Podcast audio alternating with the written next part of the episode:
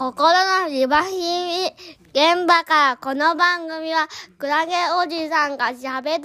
番組です。はい、皆様、こんにちは。この番組はですね、クラゲおじさんという精神科で働く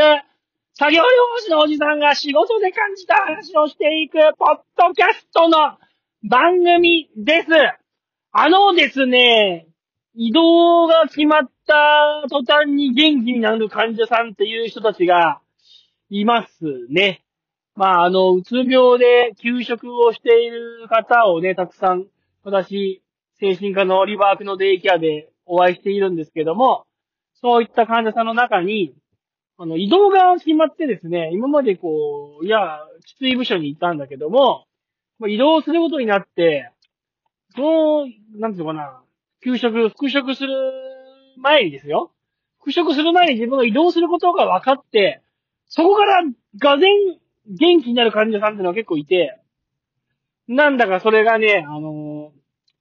印象的なんですよね。だから、うつ病で休職になって、それで、復職をするんであれば、その前の部署には戻りたくないな、みたいな方って結構いると思うんですけど、前の部署に戻らなくていいよと、違う部署に移動だよっていうことが分かった途端元気になる患者さんっていうのが結構いて、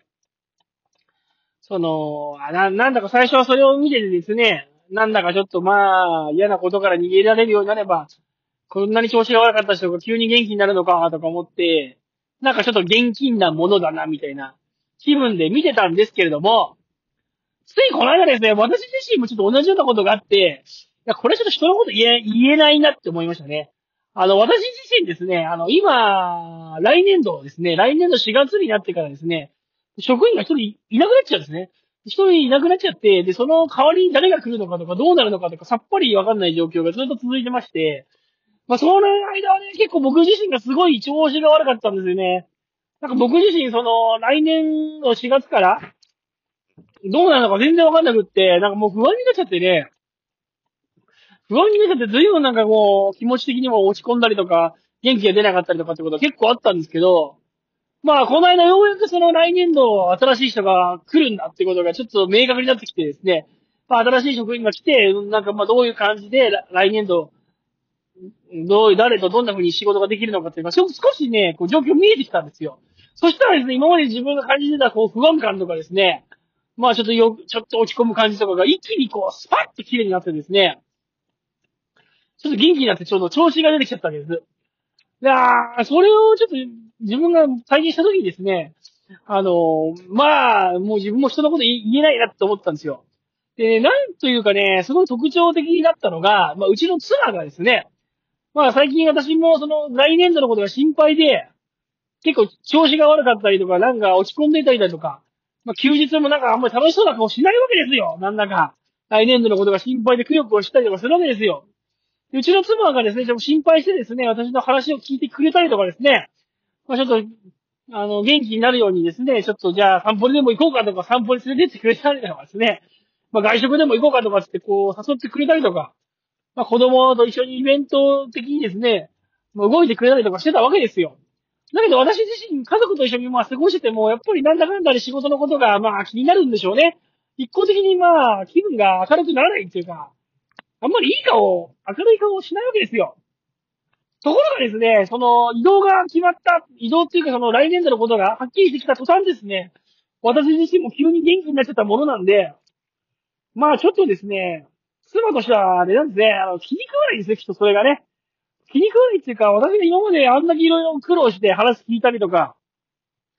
私の気持ちが明るくなるようにこう、試みていたのにですね、なんか結局私の頑張り云々よりもですね、周り、あの、要は環境要因で、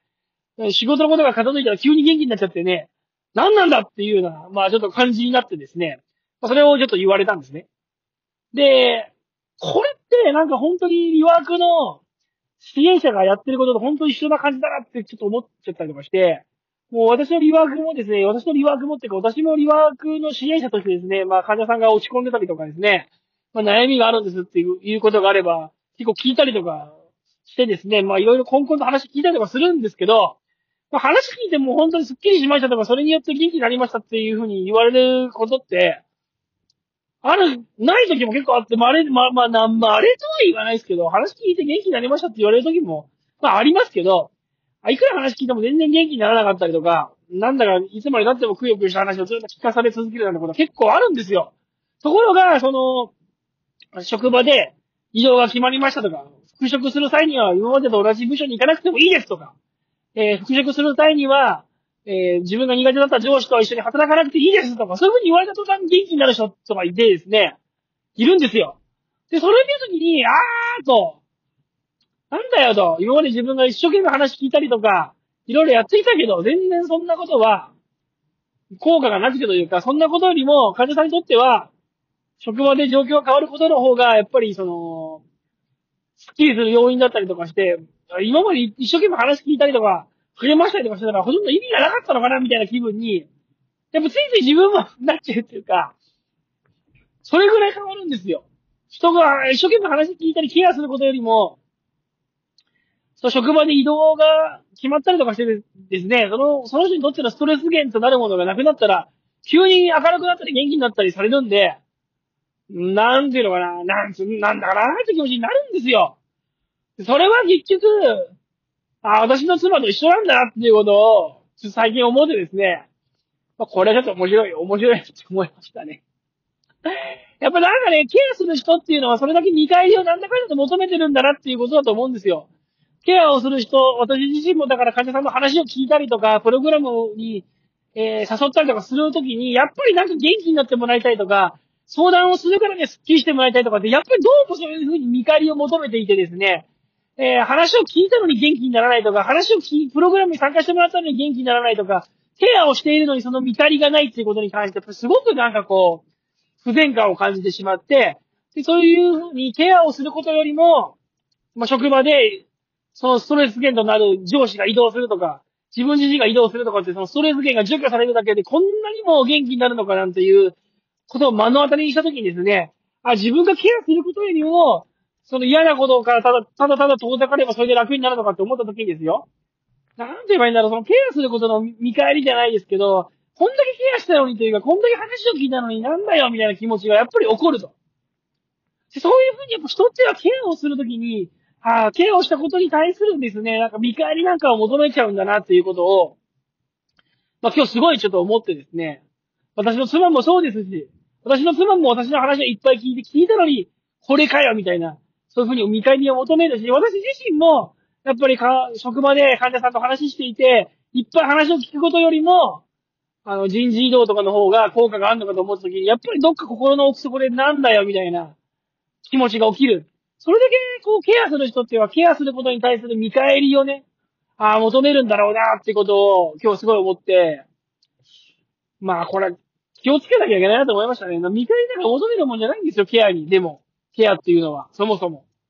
響く場合もあるし、響かない場合もあるし、そもそも、あの、そういうもんじゃないんでね。見返りがあるもんじゃないので、効果がある時もあるし、ない時もありますし、ただ必要とされてるから話を聞くっていうことだからさ、見返りなんか求めちゃいけないな、ってことをちょっとね、思いましたね。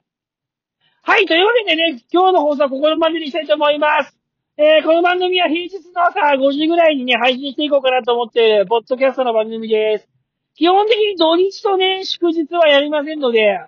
まあそんな感じで。で、このポッドキャストはですね、前も言いましたけど、なんかあのー、Spotify 4ポッドキャストっていう携帯でですね、録音してやってるんですけど、なんかこれがですね、近々使えなくなるらしくって、携帯で簡単に撮ってですね、携帯で簡単に撮ってアップするっていうのが本当に今までルーチンになってて、簡単にできてたんですけど、なんかできなくなるらしいんですよね。もうほんとふざけてますよね。もうスポティファイなんなんでしょうね。まあ基本的にパソコン収録なのかなパソコン編集しかできなくなるみたいで、まあ前みたいにこまめに編集して、こまめにアップするってことはできなくなるそうなんで、ちょっと今後ね、6月以降、ちょっとどういう、6月まで使えるのかななんか、らしいんで、今後その後はですね、この、配信もどうなっていくかちょっとまだ考え中なんですけど、場合によってはですね、もうこの、心のリハビリ現場からはですね、今年の5月で一回終了してですね、何か新しいプラットフォームで、配信していこうかなとかいろいろ思ってるんですけど、まあちょっとさい、どうなるかわかりません。とりあえずそんな感じになっております。それでは今日もありがとうございました。今日はここからおしまい